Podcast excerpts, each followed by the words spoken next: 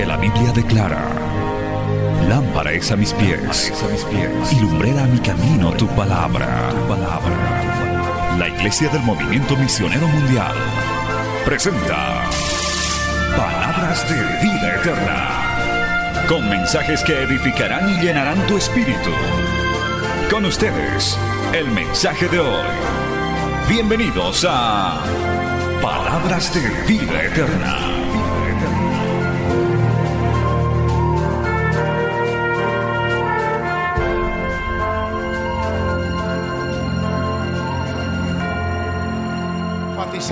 La palabra testimonio.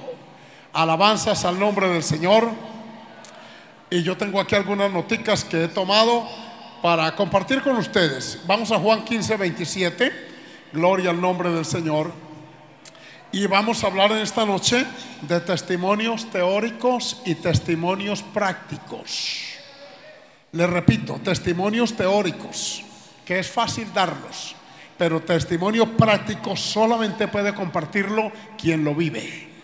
Usted se va a autoexaminar en el transcurso de la palabra para ver si lo que usted dice de Jesús es teoría o es experiencia. ¿Estamos de acuerdo? Oigan lo que nuestro amado Salvador Jesucristo nos dijo en Juan 15, 27. Y vosotros daréis testimonio también porque habéis estado conmigo desde el principio. Lo repito. Y vosotros daréis testimonio también porque habéis estado conmigo desde el principio. Vamos a orar a Dios. Cuando digo vamos a orar es porque usted también va a hacerlo. Dígale, Señor, permíteme entender tu palabra esta noche y quiera Dios darle una experiencia a los que la requieran para que usted a partir de hoy sea un testigo práctico, vivencial, cuente experiencias personales de lo que Dios ha hecho con usted, como lo hacemos muchos por la gracia del Señor. Amado Padre Celestial, muchas gracias por esta oportunidad, Señor, de estar celebrando esta vigésima octava convención aquí en Santa Cruz, Bolivia. Gracias Señor por este pueblo que se ha convocado para este evento, que es una representación apenas de todas las iglesias, los presbiterios que han levantado Señor en esta nación. Gracias amado Dios por tener también la bendición de contar con la asistencia, el compañerismo de nuestros consiervos Señor en esta Junta Internacional. Gracias por el ministerio también nacional del pastor Mario Lima, de todos los demás de la Junta, los presbíteros y pastores. Gracias Señor por este pueblo que ha sido convocado y ha respondido a esta convocación. Hoy Señor amado, aquí estamos, no solo presencial, sino también esta cantidad de hermanos, de amigos, de familiares que también eh, nos escuchan a través de estos medios digitales, a través de Betel, que donde quiera esta palabra llegue, tú hables alguna conciencia, algún corazón, que alguna conciencia letargada reaccione y que pasemos de la teoría a la práctica, porque tú quieres que vivamos tu gloriosa palabra y que la transmitamos respaldados por el ejemplo, por la conducta, por el testimonio, Señor. En el nombre de Jesús me coloco en tus manos esperando en tu bendición, amado Dios. Amén y amén. Gloria al Señor. Tomen su lugar dando gloria al que vive. A su nombre. No me siento bien cómodo por el retorno, el eco. Ustedes me van a disculpar que lo digamos, pero es que eh, Job dice, el oído prueba las palabras como el paladar gusta lo que uno come. Así como tenemos un sistema de gusto de, de este sentido, que capta los sabores, las temperaturas de los alimentos. Tenemos también un sistema auditivo que evalúa los distintos decibeles y, y, tonos musicales o etcétera para diferenciar ruidos de sonidos, etcétera. Y por eso hacemos esta pequeña observación, pero ya la parte técnica nos ayudará en esta tarea. Gloria al Señor. A su nombre, gloria. A su nombre, gloria. Testimonios teóricos y testimonios prácticos. Esta palabra testimonio proviene de la palabra original testigo, que es persona que hace presencia ante un evento o un acontecimiento. En la Biblia se habla mucho de los testigos, incluso se dice en Levítico 5.1 que si alguno fuere persona presencial en un evento que vio o supo y no denunciar esa conducta, él llevará su pecado. Se advierte mucho en la Biblia contra el testigo falso. Así como hay auténticos y verdaderos testigos, también hay los que se prestan para de pronto transmitir supuestos hechos que ellos no conocen. Amén.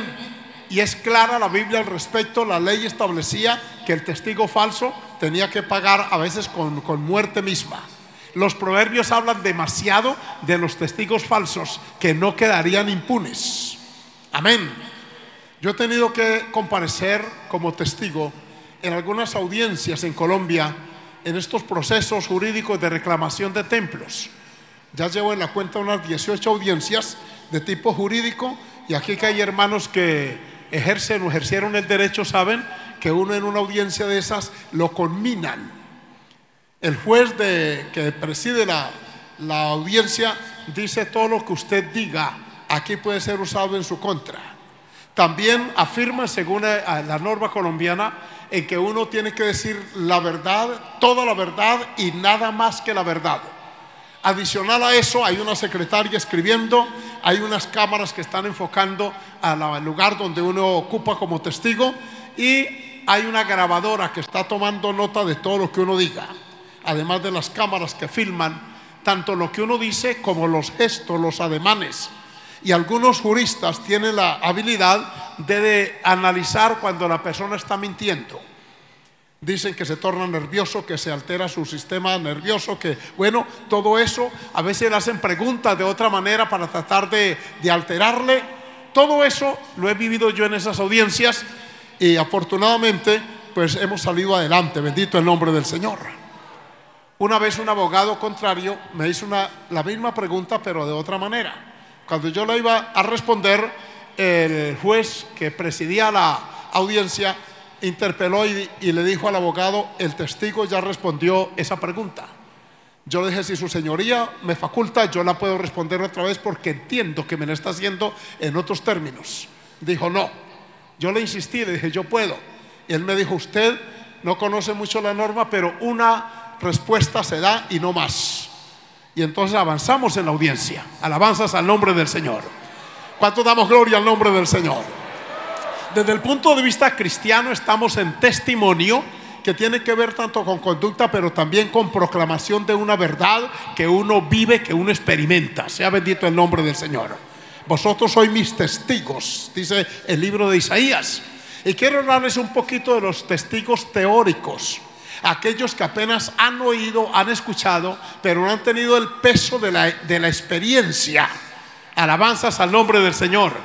Que volviendo al ejemplo de los tribunales humanos, pesa mucho cuando un testigo, oiga bien, relata circunstancias de tiempo, modo y lugar. Cuando esa persona dice, yo estaba en ese lugar, a tal hora, tal día, vi estos y estos acontecimientos, me costan, oí esto, eso tiene un peso jurídico porque la persona estaba allí, no le contaron. Sea bendito el nombre del Señor. En la vida cristiana, en esta parte del mundo donde el catolicismo es un poco fuerte, se habla mucho de Jesús, pero se habla desde el punto de vista teórico. Amén. Solamente se habla de un Cristo histórico, de aquel que vino, es ciertamente, que partió la historia en dos, pero que no hace mucha presencia en millones de latinos que no apenas han oído de Dios, pero no lo conocen por experiencia personal. El Señor Jesucristo dijo, esta es la vida eterna, que te conozcan.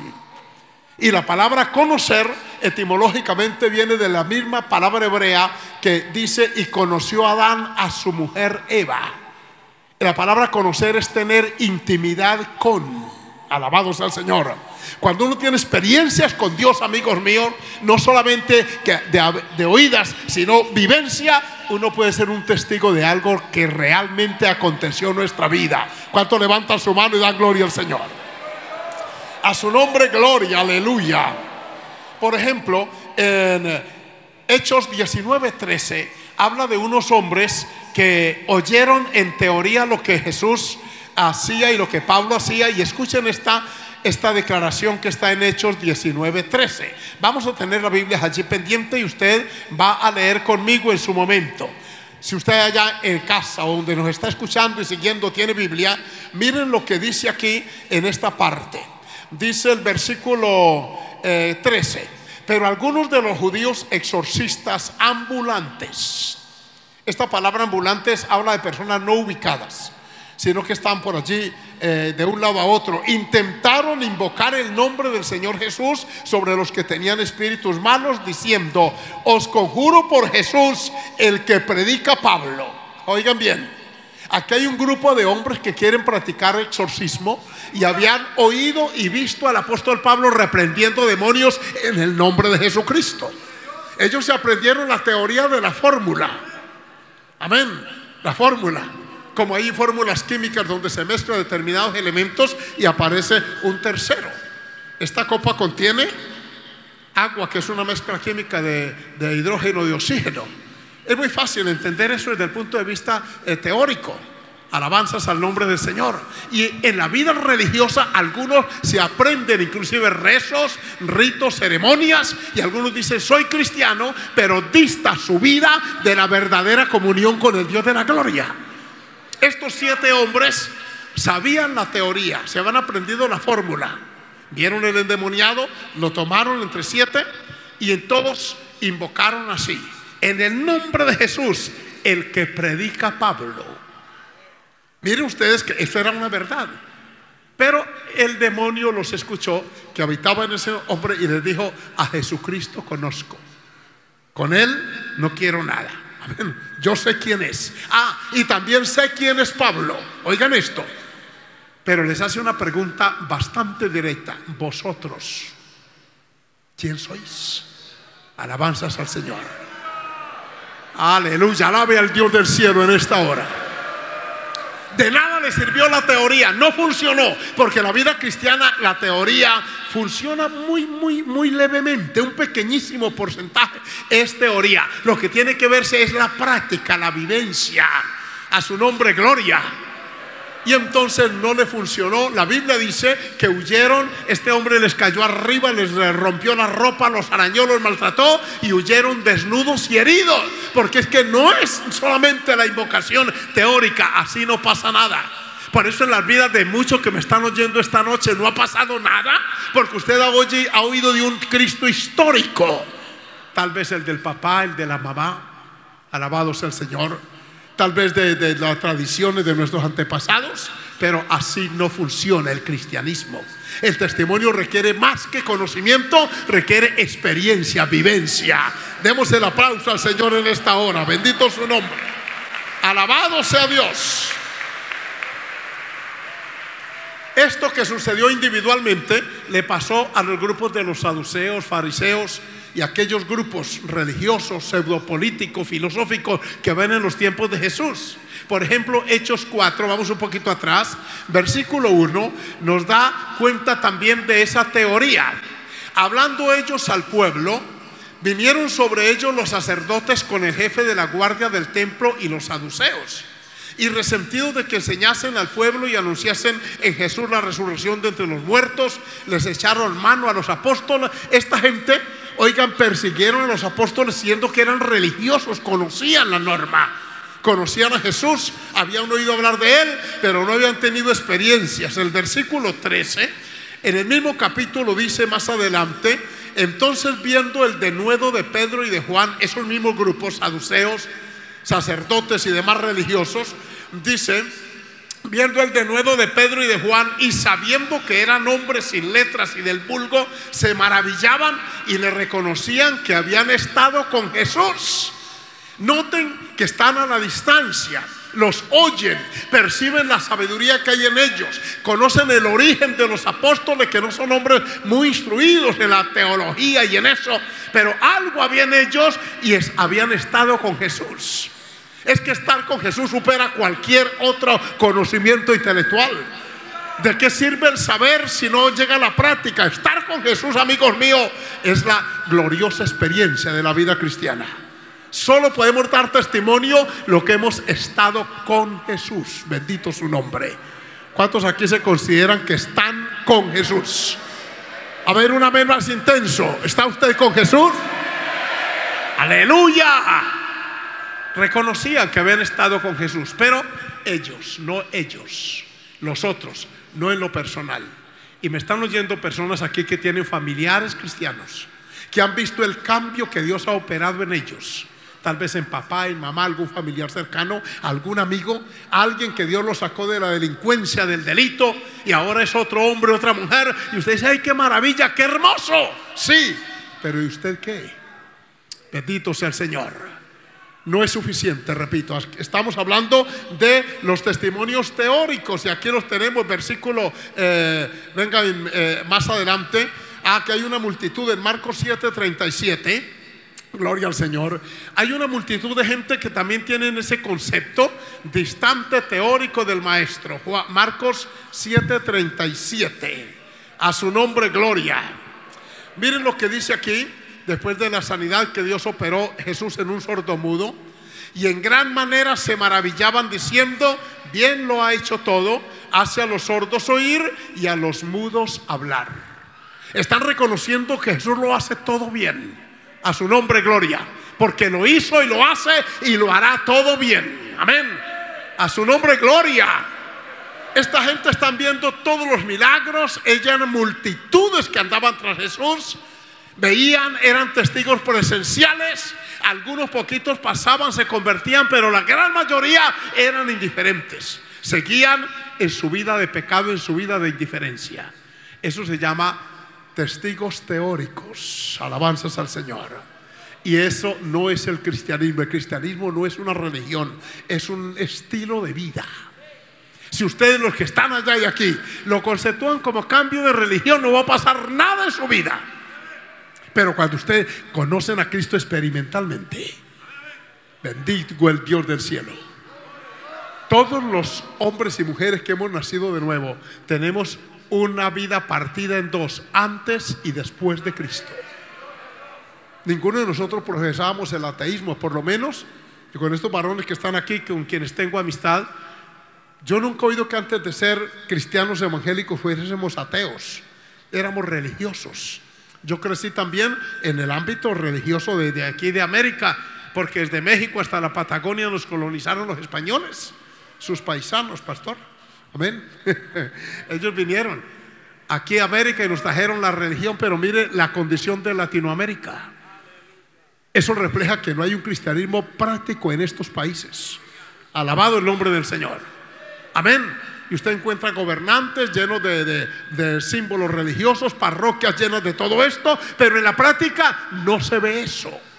Entonces irrumpe el Señor con el Evangelio práctico y venimos a Cristo. ¿Cuánto damos gloria al nombre del Señor? Yo tuve esa experiencia el 13 de diciembre de 1976. A mí se me puede olvidar cualquier otra fecha, pero no es el lunes a las 5 y 30 de la tarde me, viene en mi memoria continuamente el lugar, las personas que habían, todo porque aquel día conocí a este Cristo que predico hace 43 años. Alabamos a Dios, ¿verdad, pastores? Hablamos con propiedad. En esta obra se demanda de quien ocupa el altar una experiencia real, continua con el Dios del cielo, no solamente inicial, sino permanente. Bendito sea el nombre del Señor. ¿Con qué propiedad va a hablar un religioso? Si solamente conoce de lejos, de teoría, por allá, lo que... No, hay que vivir esta experiencia, bendito el nombre del Señor. Si usted puede alabar al Señor, lo hace mejor. Y vamos a hablar ahora de los, oigan bien, de los testimonios prácticos. Amén. Y usted va a alabar a Dios si se encuentra en alguno de ellos identificado. veamos de una vez Lucas 1.2. Miren Lucas, que es un narrador excelente. Este era un médico y este hombre se preocupó por acudir a las fuentes fidedignas para escribir el Evangelio. Él no empezó de boca en boca, él fue a las personas que habían estado haciendo presencia con Jesús, que lo habían oído, que lo habían, habían caminado con él. Y dice aquí desde el versículo 1, Lucas 1, 1 y 2, puesto que ya muchos han tratado de poner en orden la historia de las cosas que entre vosotros han sido ciertísimas. Note el superlativo de cierto. Ciertísimas es más que cierto. Amén. Y ahí viene el versículo 2, tal como nos las enseñaron los que desde el principio lo vieron con sus ojos y fueron ministros de la palabra. A su nombre, gloria. Este médico llamado Lucas fue agente original. Ellos le transmitieron lo que habían visto y oído, que es muy diferente cuando una historia se va narrando de, persona a persona. Cuando yo estaba en la, en quinto de primaria que alcancé a hacer, una vez un profesor de psicología nos sacó a una cancha y sacamos todos el pupitre o el lugar del estudio y nos separó y luego llamó a uno de los estudiantes, le contó algo en la oreja y le dijo, usted va y le cuenta a los otros. Y cada uno nos decía en la oreja, en voz baja, que el otro no escuchaba, la, aquella pequeña versión. Y entonces ese tenía que contársela a la siguiente y la otra a la siguiente y así, hasta que terminamos todos. Luego él sacó uno que otro de allí y nos pasó al frente para que contáramos qué nos había dicho el compañero. ¿Saben? Hubo una distorsión porque en cada uno que va contando al otro va viendo pequeña variación de la historia del argumento y se iba distorsionando la historia. Ese hombre nos enseñó entonces la importancia de uno oír la fuente original. ¿Cuánto damos gloria al Señor? Y en el campo pastoral sí que se requiere oír la fuente original, preferiblemente. Alabanzas al Señor.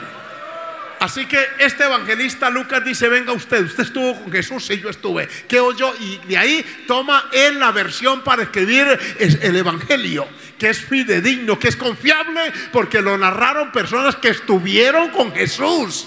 A su nombre, gloria. Oiga, tan bonito que es oír hablar de personas que han estado de verdad con Jesús. Amén y que no solamente de palabra, uno en la conducta observa cuando alguien ha estado o está con Jesús. A su nombre, gloria. ¿Cuánto damos gloria al Señor? En cierta ocasión, en las selvas del Piedemonte llanero araucano, en el oriente del país, yo fui detenido por una patrulla del ejército. Es una zona muy violenta. Y yo en mi motocicleta a dar culto en los campos y entonces una patrulla me, me detuvo y uno empezó a investigarme. Yo les respondí todo. Lo que él me preguntó, esculcaron mi bolso, mi Biblia, la ojearon, la chequearon bien. Y de pronto trajeron otro soldado, un oficial, según dijeron que era cristiano también. Y cuando ese hombre me miró y yo lo miré, él me dijo, el Señor lo bendiga, pastor. Y a ese lenguaje yo le eché mi mano, su mano también, y yo sentí en su mano un apretón de, confianza, de comunión. Me dijo, Dios lo bendiga. Qué bueno que esté predicando la palabra por aquí.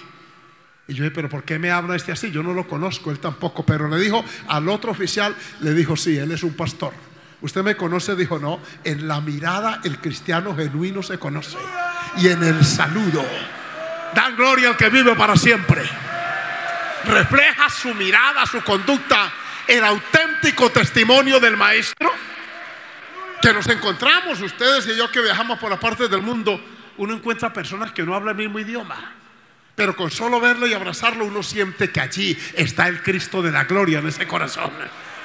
Es tan bonito un abrazar a alguien que uno no conoce su raza, no sabe de, qué idioma habla. Yo no les he entendido nada, nada. Pero yo siento en el apretón y en el saludo que son cristianos igual que yo, que han nacido de nuevo.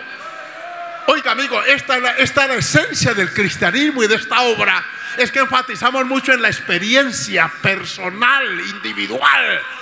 Ojalá el bautismo en el Espíritu Santo, la llenura, la plenitud de Dios, a su nombre, gloria Levante esa mano y alábele en esta hermosa noche.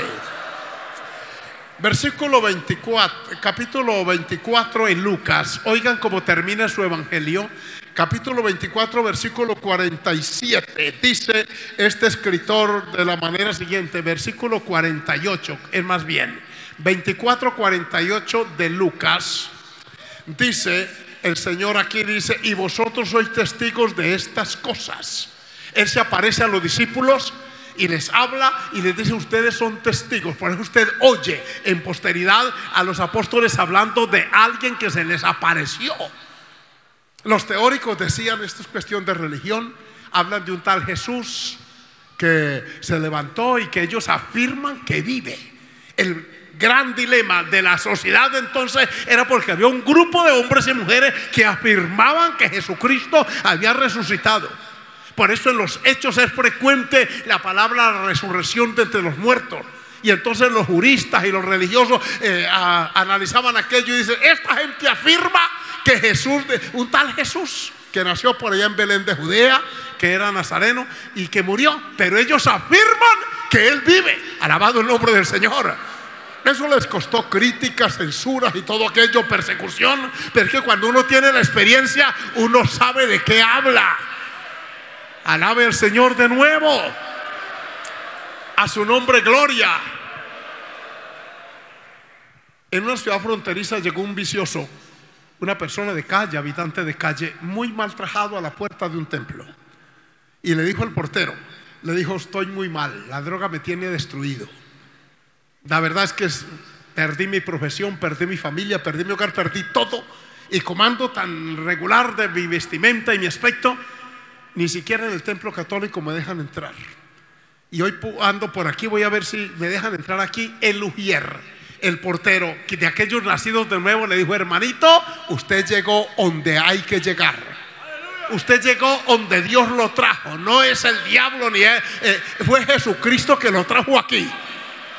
Esta noche le dijo, cuando la pastora, que es una pastora, predique la palabra, usted pasa al frente, se arrepiente de sus pecados, porque usted lo que lo tiene poseído son demonios. Y empieza a hablarle un lenguaje así. Ese degenero, esa ruina, esa miseria física, moral, espiritual que usted tiene, es por la actividad satánica en su mente. Dice que el hombre se quedó mirándolo porque nadie le había hablado así. Así no hablan ni los psicólogos, ni los psiquiatras, ni los médicos. Oiga bien, ni siquiera algunos curas católicos. Así hablamos los hombres y mujeres que conocemos al Cristo que liberta. Y le dijo, yo estaba en una condición parecida y Cristo cambió mi alma. Está pendiente. Alabado sea el Señor. Y cuando terminaron de predicar, lo tomó de la mano y dijo, ¿quiere entregar su vida a Cristo? Sí, yo quiero. Entonces vamos para adelante, hermano. Estoy diciendo y haciendo, le dijo. Alabado sea el Señor. Lo condujo, le dijo, arrodíllese ahí, hermanito. Hermanita, ore por él.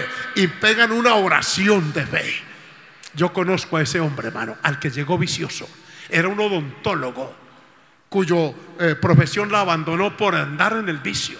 Ese hombre tenía familia en España y en Estados Unidos, se enteraron 11 años después que había sido regenerado, vinieron a, visitarlo, le colocaron otra vez el consultorio, este hombre se ha regenerado y todo, él dice lo que ese hombre me dijo en la puerta, eso lo experimenté yo, dijo Cristo salva, transforma y cambia. Amigos que están aquí en esta hora, usted puede venir a esta convención y salir de ella y nada va a pasar en su vida mientras usted solamente escuche y entienda con su intelecto. Pero es cuando se viene a la práctica, cuando usted rinde su vida al Señor, que usted va a ver el cambio total. Bendiga al Dios del cielo. De verdad, de verdad, Cristo cambia, transforma, alabado su nombre. Aleluya, bueno es Dios, alabado su nombre.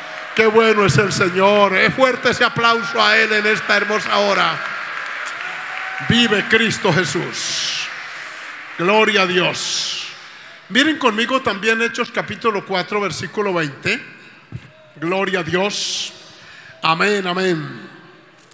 Escuchen unos hombres que eran pescadores burdos del, del mar de Galilea, cuando son conminados a no predicar más cuando se les amenaza aún de muerte, se les encarcela y luego que los van a escarcelar, lo quieren hacer los fariseos y los religiosos de su época bajo esta consigna. Los vamos a dejar libre, pero no van a predicar más.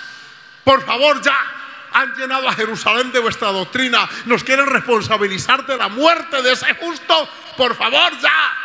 Van a salir de la cárcel, pero con esa condición que no prediquen más. Alabados al Señor. Pero, aleluya, el versículo 20 dice, porque no podemos dejar de decir lo que hemos visto y oído. Aleluya. He aquí el testimonio del testigo auténtico y verdadero. No podemos dejar de decir lo que hemos visto y oído. Y yo añadiría en esta noche lo que hemos experimentado. Alabanzas al que vive para siempre. Damos la gloria al que vive. A mí me han preguntado algunos, incluyendo familiares, ¿cómo hace uno para ser pastor? Porque algunos nos ven con una corbata, con un micrófono en la mano, nos ven ahí frente a una cámara y creen que esto es cuestión del intelecto. Es que aprendieron algo de teología y se aprenden algunas herramientas bíblicas y entonces se ponen a predicar. Detrás de esto que ustedes ven aquí por la gracia del Señor, somos hombres que hemos sido regenerados por el poder de Dios. Porque la predicación dada por un teórico cuya conducta no respalda lo que dice, no tiene ningún valor. Será como metal que resuena y címbalo que retiñe. De ahí que el énfasis en esta obra del movimiento misionero mundial es por los frutos del Espíritu, las evidencias de que Jesús ha hecho algo en nosotros. Yo alabo al Cristo que vive y permanece. Es que la experiencia derriba los argumentos, amados míos. En el capítulo 9 de San Juan está esa historia muy conocida y predicada del hombre ciego de nacimiento. Bosquejémosla un poquito en esta hermosa noche para que ustedes vean cómo pesa la experiencia cuando uno de verdad conoce a Jesús. Aquí habla de un hombre que era ciego de nacimiento, nunca había, había visto. Y Jesús estaba por esa comarca y los discípulos de Jesús, al ver al ciego de nacimiento, que ya era un hombre adulto, nunca había visto, le preguntan al maestro, a nuestro amado Salvador, si la culpa era de él como ciego o de los papás porque hay quienes le atribuyen, oigan bien, los males, la culpa a algún otro.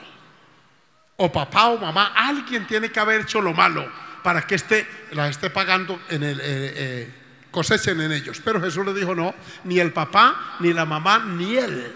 Es para que las obras de Dios se manifiesten. Y oigan lo que hizo con este hombre. Versículo siguiente, bendito el nombre del Señor. Dice el versículo 6, dicho esto, escupió en tierra e hizo lodo con la saliva y untó con el lodo los ojos del ciego. Qué método tan, ¿cierto? Como tan sencillo. traen un ciego y en vez de abrir los ojos, cuando usted le van a untar lodo en los ojos, y menos con una práctica como no tan higiénica, ¿cierto? Escupir y luego hacerle así con el dedo, preparar un lodo allí, sencillo, y untarle los párpados. Escuchen amigos que me están oyendo allá, que algunos de ustedes quieren explicarse el cristianismo desde el punto de vista teórico, científico. Hay quienes orgullecen y dicen, yo todo me lo explico de forma científica. Ah, y presumen de... Hay actitudes del Dios del cielo que no se ajustan a la lógica humana como esta. Si uno tiene los ojos normales como usted y yo y nos van a untar lodo, lo obvio es que usted cierre los ojos para que no le penetre esa, esas partículas dentro. Pero Jesús, y luego lo manda que vaya a, a, lavarse. ¿Cómo va a ir si está ciego? Alabado sea el Señor.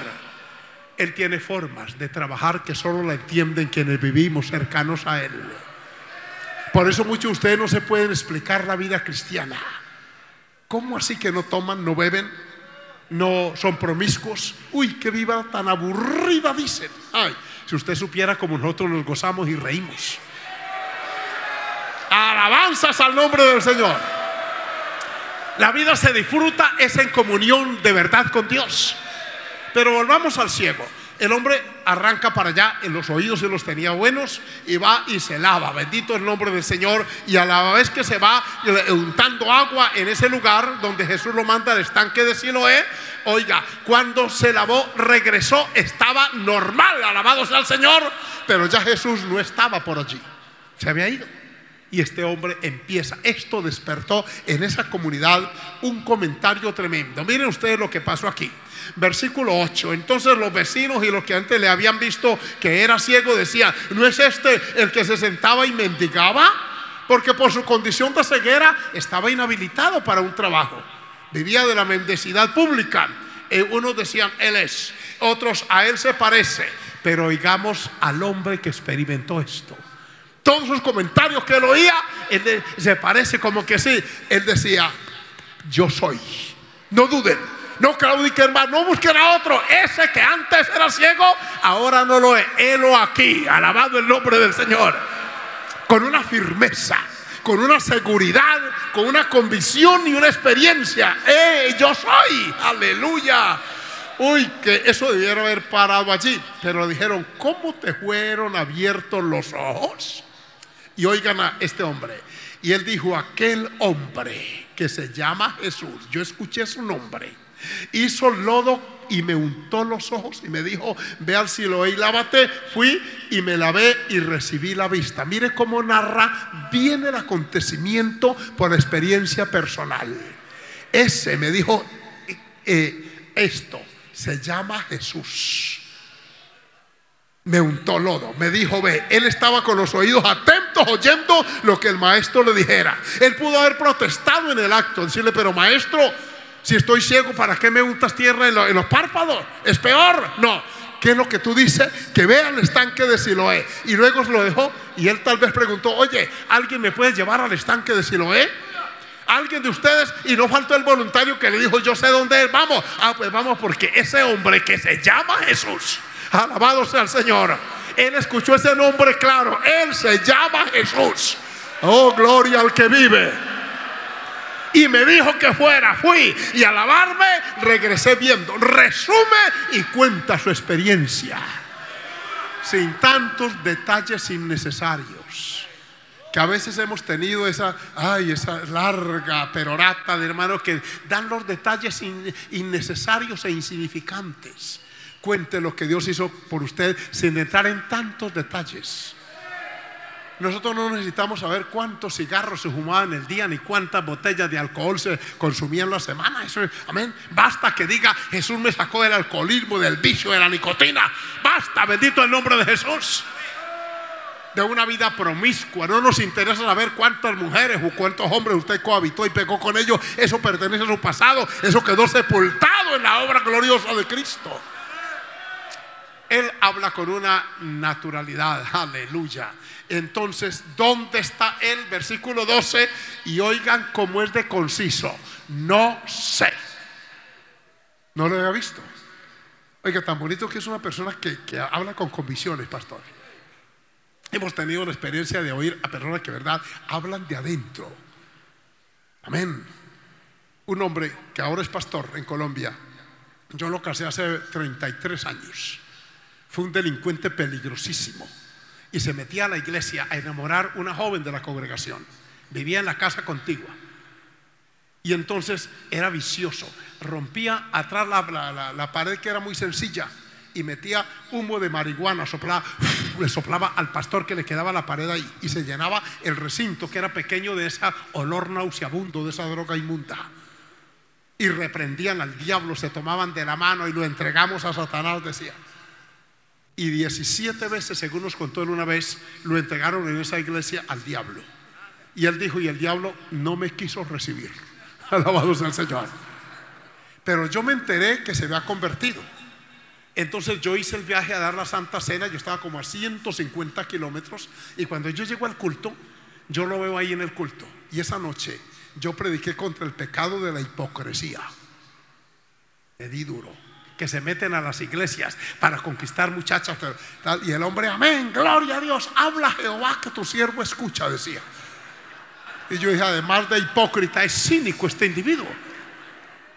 Terminado el culto, me invitó a tomar un refresco y me dijo, me echó el sermón, ¿cierto, pastor? Yo le dije, no, el mensaje fue para mí. Yo le dije, bueno, la parte que usted le toca, dijo, toda. ¿Sabe por qué usted predicó así? Me dijo, porque usted no pasó por donde yo pasé, pastor. Si usted pasa por donde yo pasé y me miro a los ojos, usted se convierte no solo una vez, usted se convierte diez veces. Y en esa mesa, tomando refresco, empezó a narrarme la experiencia, que no tengo tiempo ahora para narrarla, pero mientras él avanzaba, yo dije, a este hombre se le metió el Señor Jesucristo al corazón. Empezó a hablarme de adentro, no teoría porque estaba nuevo, hablarme de lo que había vivido él al borde de la muerte y cómo el Señor en su gracia. Terminamos abrazados, le di un abrazo fraterno y le dije, lo felicito, le abrió usted el corazón, Jesús dijo, Él cambia, Él perdona. Y se le lloroseaban los ojos y me decía, Él es real, Él vive, alabado su nombre. Oiga, y me abrazaba y hasta el día de hoy persevera, es un pastor, porque Dios cambia de verdad y transforma. Oh, bendito y alabado su nombre.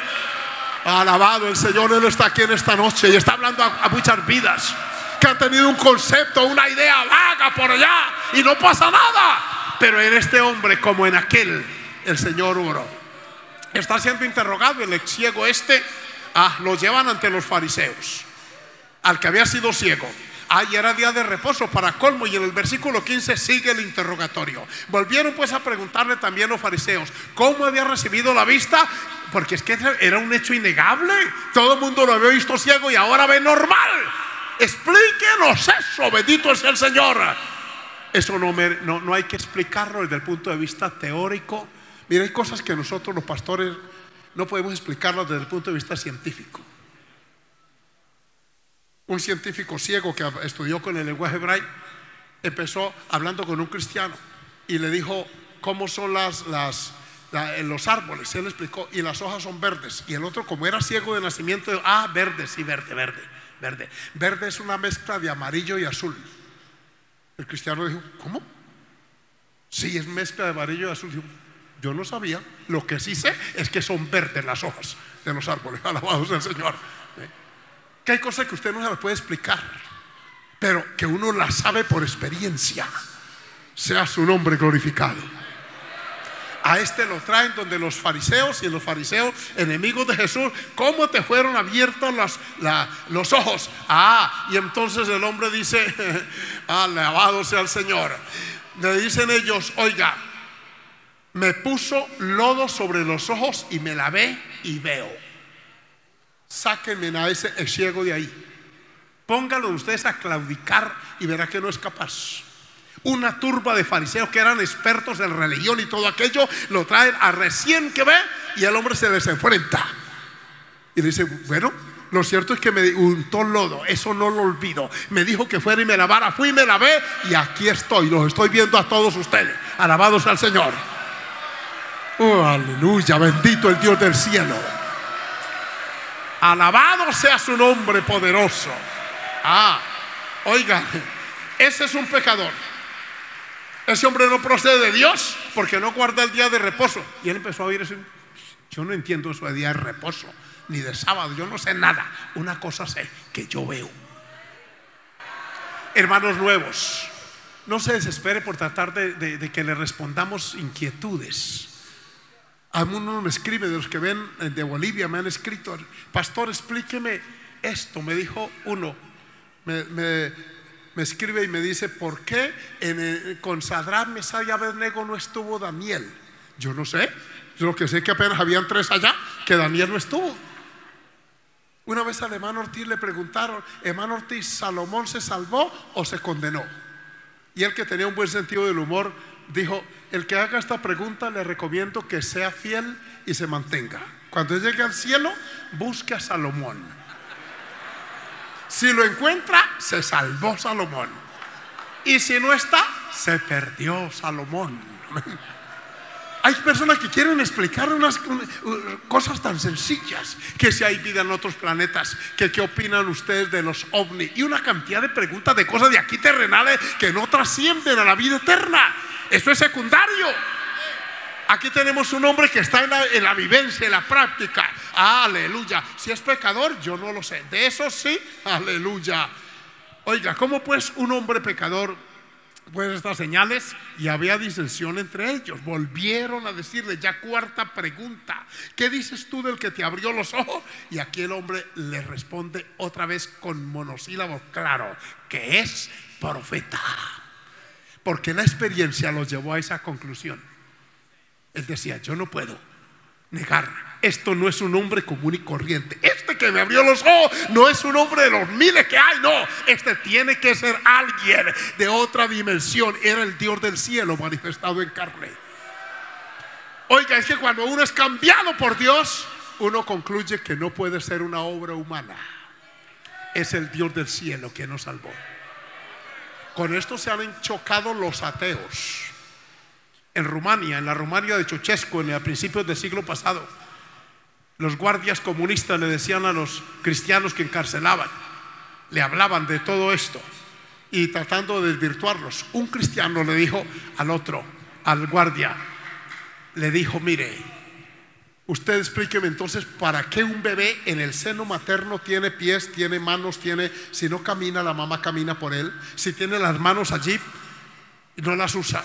Si tiene los ojos, pues los tiene cerrados, tiene la boca, pero no se alimenta por ella, se alimenta por el ombligo. El guardia comunista le dijo, pero no sea tonto, no ve que es que un día no van, va a necesitar los pies porque no va a estar todo el tiempo en el seno materno. El cristiano le dijo, exactamente, eso es lo que nosotros como cristianos tenemos. Adentro hay una fe que un día vamos a estar en otra dimensión, en otro mundo, en otra esfera de vida. A su nombre, gloria. Jóvenes que me están oyendo ahora, no se dejen intimidar de filosofías huecas, de profesores ateos y anticristianos, de filósofos. No, usted busque una experiencia con Dios y esa experiencia le afirmará en el Señor cada vez más. Sea, oiga bien, un hombre y mujer de un testimonio práctico como este. Aquí están discutiendo con él y le preguntaron otra vez la quinta pregunta. Ah, llamaron a los papás, fue. Volvieron a decirle que dice que es profeta. Entonces ya no pudieron más con él, llamaron a los papás y miren ustedes cómo los papás no tenían esa experiencia. Ustedes se imaginan, padre de familia, uno que tenga un hijo, Pastor Joel, que nace ciego, que venga Jesús y lo sane. Yo arrancaría buscando a Jesús donde esté. Y me lo encuentro pronto y caigo de rodillas ante sus pies a decirle gracias maestro, mi hijo es otro, aleluya. Los viejos indiferentes. Venga, este es vuestro hijo, si es nuestro hijo. ¿Y cómo ve ahora? No sé.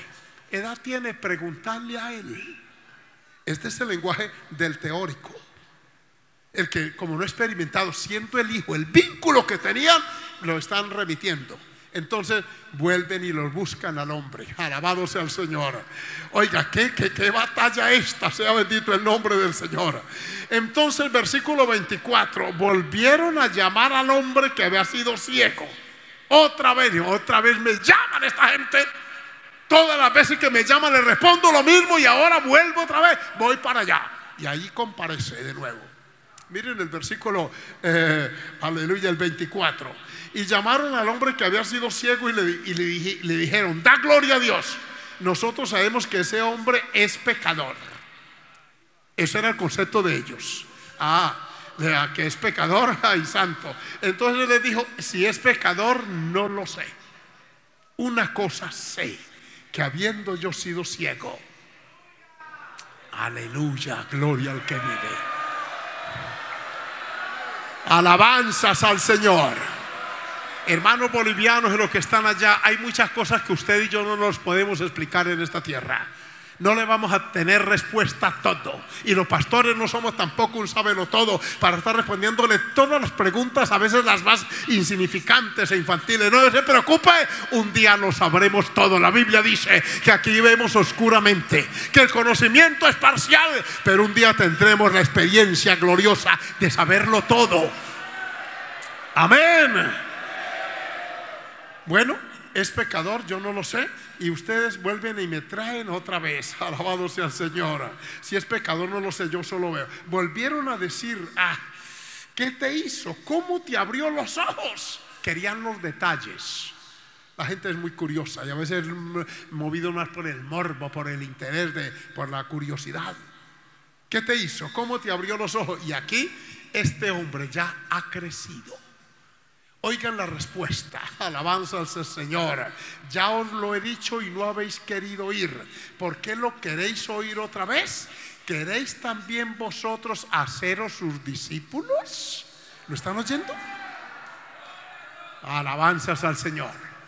Miren cómo crece la experiencia, el testimonio presencial hace que una persona crezca y pronto. Cuando ustedes vean un cristiano que es muy raquítico en su crecimiento, no desarrolla una cristiana que lleva años en la iglesia, igual esa persona le falta más cercanía con el Cristo de la gloria. Cuando esa persona tenga una experiencia real con Dios, aleluya, usted va a ver que crece, despega, despega, amén, avanza. Él los confronta y les dice, ya lo he dicho tanta preguntadera, ¿tienen interés en ser discípulos de Él acaso? los ofendió, lo expulsaron. Alabado sea el Señor. Aquí dice que lo expulsaron. ¿Tú quién eres? Eres su discípulo, pero nosotros discípulos de Moisés somos nosotros. Y empiezan a darle una reprimenda. Y en el versículo 30 respondió el hombre y les dijo, pues esto es lo maravilloso, que vosotros no sepáis de dónde sea y a mí, a mí. Si quiere, tóquese usted el pecho y diga algo en esta noche. Yo digo, a mí me salvó el Jesús de la gloria, el Cristo glorioso. A mí me abrió los ojos. Yo no sé a usted, pero a mí me los abrió. Alabado sea el Señor. Esto no es como dicen los, aquellos ateos, que la religión es el opio de los pueblos. Sí, la religión tal vez sí, pero el Evangelio nos abre los ojos del entendimiento, nos ubica. El cristianismo, jóvenes que me oyen, amigos, allá y aquí, es una creencia de libertad, de visión, alabados al Señor, de proyección en la vida. En el cristianismo desarrollamos un proyecto de vida bajo el temor de Dios y bajo sus normas, a su nombre, gloria. Este pueblo se goza, se alegra, se regocija, porque a nosotros nos abrió los ojos. A su nombre. Pero escuche la frase siguiente que parece emanada de un teólogo, de un pastor de mucha experiencia. Aleluya. Pero resulta que no. Aquí dice, y sabemos que Dios no oye a los pecadores. Que esta frase a veces creemos que es pronunciada por un, amén, por uno de alta jerarquía. No, es de un nuevo convertido, un hombre recién, hermano, que le abre los ojos. Sabemos que Dios no oye a los pecadores, pero si alguno es temeroso de Dios y hace su voluntad, a ese oye. Mire su madurez, su crecimiento, ya dónde va. Oh, gloria a Dios. Es que el testimonio basado en la experiencia es lo que tiene peso. No son los argumentos filosóficos ni es tanta palabrería vana, es la vivencia. Sea bendito su nombre. De nuevo el aplauso al que vive para siempre. Aleluya. Gloria a Dios. Gloria a Dios. Alabado su nombre. Y concluye con esta frase contundente. Aleluya. Si este no viniera de Dios, nada podría hacer. Miren ya el peso de sus convicciones. Esto tiene que ser de Dios por deducción. Él dice, esto tiene que ser. El cambio que Dios ha operado en nosotros y en miles de ustedes no es cuestión. Nosotros damos la palabra, pero es cuando usted abre su corazón que el Señor entra y reproduce ese cambio, esa transformación. Ese que antes era un delincuente deja de serlo. Esa mujer desordenada deja de serlo. Le pasó a la samaritana pervertida, quita maridos, una mujer inmoral, pero vino y se encontró con Jesús y cambió totalmente, bendito su nombre. Y le dijo, vengan, vengan conmigo. Allá en el pozo quedó uno que me ha dicho todo lo que yo era. Ese tiene que ser el Cristo. Oh, bendito sea el Señor. ¿Cuánto necesita nuestra sociedad una iglesia viviente, pujante? No en números, amén, si hay números también, pero gente con experiencias reales. No gente con teorías que saben texto bíblico, pero no tiene ningún cambio, ninguna transformación. ¿Cuántos evangélicos metidos en nuestras iglesias han oído apenas? Han escuchado, pero no han tenido esa experiencia profunda, real de santificación que produce el Espíritu de Dios en nuestros corazones. Santo es el Señor del cielo. Expulsaron al hombre y Jesús oyó que lo habían expulsado y lo halló. Y me, esta parte final me llama mucho la atención, pastores, porque se lo encuentra Jesús. Jesús sí lo conocía a él, pero él no había visto a Jesús. Y le hace esta pregunta, ¿crees tú en el Hijo de Dios? Y tal vez el hombre dijo, esta voz, esta voz, aleluya. Este, este fue el que me habló ayer o en tierra y me mandó al pozo a lavarme. Este fue el que me untó en los ojos tierra. Este, esta voz, alabado sea el Señor. Pero ¿qué tal que otro tenga un mismo tono parecido? No, por eso le pregunta, aleluya, ¿quién es Señor para que crea en Él? Quería oírlo. Jesús le dijo, le has visto. Primero le habías oído, ahora le ves. Ahora está frente a ti. Este es, aleluya. No le ha dicho así cuando cae este hombre de rodilla. Levanta sus manos y aquí dice la palabra, aleluya. Y le dijo, creo Señor. Y le adoró a su nombre, gloria. Alabanzas al Señor. Los únicos que pueden y podemos adorar al Señor son aquellos que lo hemos experimentado de una manera real. Alabanzas al Dios del cielo.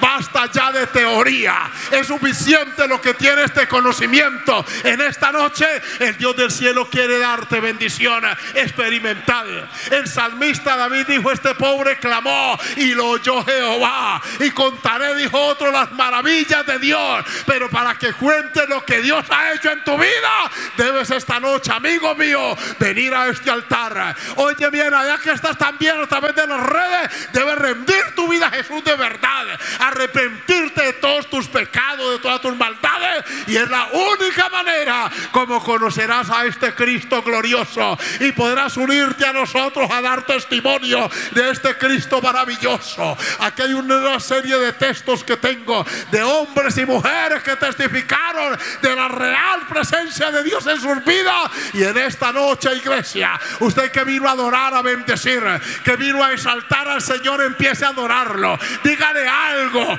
adórelo. Aleluya, joven, señorita, abra su corazón a Dios. Permítale sentirle, aleluya. Dígale, Señor, yo necesito tu presencia. Yo requiero sentir, saber quién eres. Ya sé desde el punto de vista teórico, pero esta noche yo quiero sentirte y como Job. De oídas te había oído, pero ahora mis ojos te ven.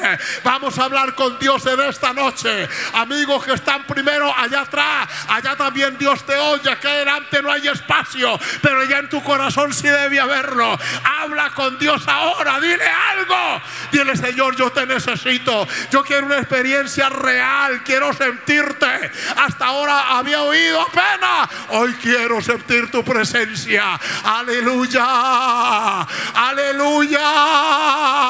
Aquí está el Señor. Yo siento su presencia. Él quiere en esta convención bautizar, llenar con su presencia. Salir de aquí lleno de una experiencia, una vivencia. Joven que ha venido al altar, habla con Dios ahora. Dile que te llene con su espíritu, que te bautice. Esa experiencia te hará sentir al Cristo vivo y verdadero. Alabanzas a su nombre poderoso. Levanta tus manos, tu voz también conmigo. Y vamos a clamar, vamos a invitarlo a Él. ¿Cuánto tiempo hace que no sientes una experiencia real y profunda con Él? Llegó el momento, llegó la hora. Han venido de lejos o de cerca, de cualquier lugar de esta nación donde hayas llegado. El Dios del cielo está aquí y allá también. En tu casa, en tu lugar de trabajo, en, el en la conducción del carro. Yo no sé dónde estés ahora habla con él, habla con él y como el hombre ciego que fue, hablará de un Cristo que abre los ojos. Aleluya.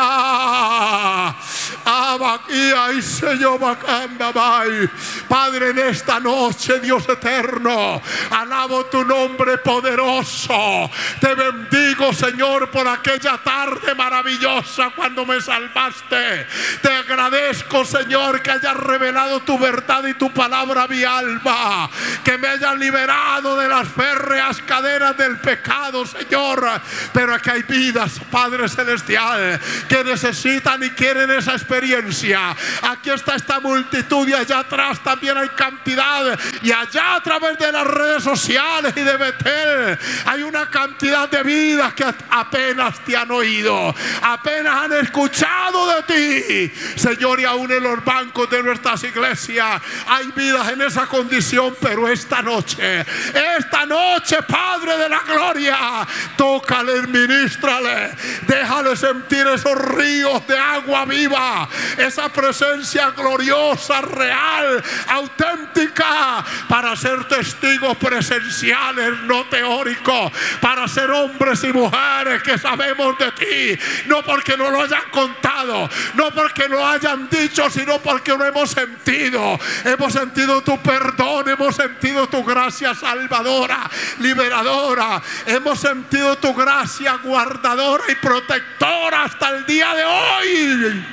Oh, ay, Señor amado, oye este pueblo que clama. Escucha la oración del desvalido y el menesteroso. Oye al pecador que se arrepiente y abandona su vida pecaminosa. Oye, Padre, al adúltero que abandona el adulterio, al ladrón que no quiere más el robo, al fornicario que se aparta de esa conducta, al vicioso, al drogadicto, al alcohólico, que en esta noche haya oído esta palabra, aquel que teniendo una creencia en teoría, pero el pecado lo arrastra, lo subyuga, lo cautiva. Esta noche, Dios eterno, para ellos hay bendición, hay liberación. Mira el ciego espiritual, oh Dios mío, que no te conoce, que puedan como este hombre hablar de ti con propiedad, con vivencia, bendito Padre Celestial.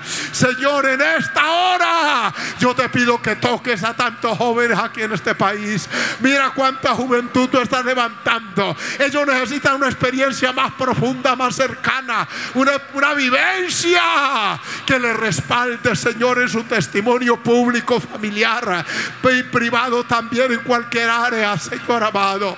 Bendito tu nombre, todopoderoso, fiel y verdadero. Aleluya, aleluya. Oh, gloria a tu nombre, bendito Dios. Gracias. Gracias por ponernos en una obra de testimonio, de experiencia. Una obra, Señor amado, de énfasis en la vivencia, Padre. Oh, en la experiencia personal del bautismo en el Espíritu, de la llenura, del gozo, la salvación, todo aquello que tú nos das en tu gloriosa palabra prometida. Bendito tu nombre, bendito tu nombre. Mira por el cristiano teórico. Mira cuántos han crecido en una escuela bíblica, en una iglesia y han llegado a una edad juvenil y aún mayor sin sentirte. Para ellos yo te suplico que les toque, les ministre, que ellos puedan entender y percibir en sus vidas. Oh, que todo su ser, espíritu, alma y cuerpo sea tocado, sea ministrado de tu parte, Padre.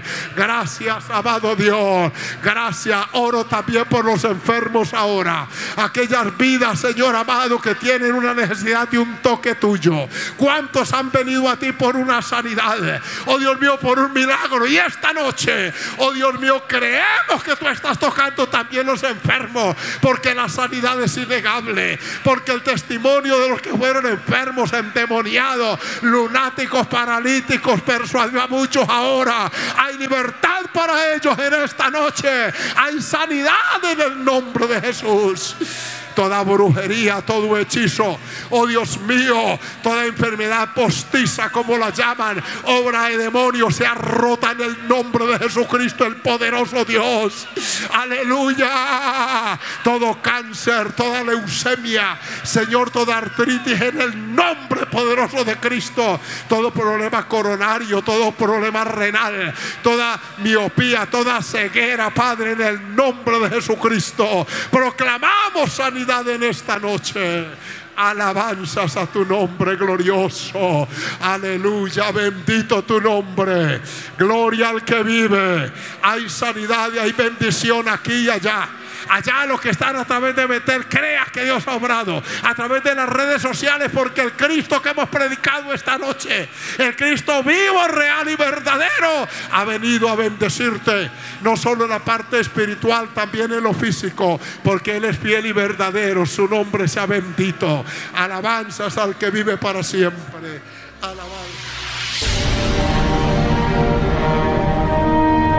Porque la Biblia declara. Lámpara es a mis pies, y lumbrera a mi camino tu palabra. tu palabra. La Iglesia del Movimiento Misionero Mundial tuvo el grato placer de presentar Palabras de Vida Eterna. Si el mensaje de hoy ha edificado tu vida y llenado tu ser, comunícate con los teléfonos de esta emisora. También para pedir una copia del mismo y compartir con otros. Esta fue una producción de la Iglesia del Movimiento Misionero Mundial. Gracias por tu atención. Hasta la próxima. Hasta la próxima. Hasta la próxima. Hasta la próxima.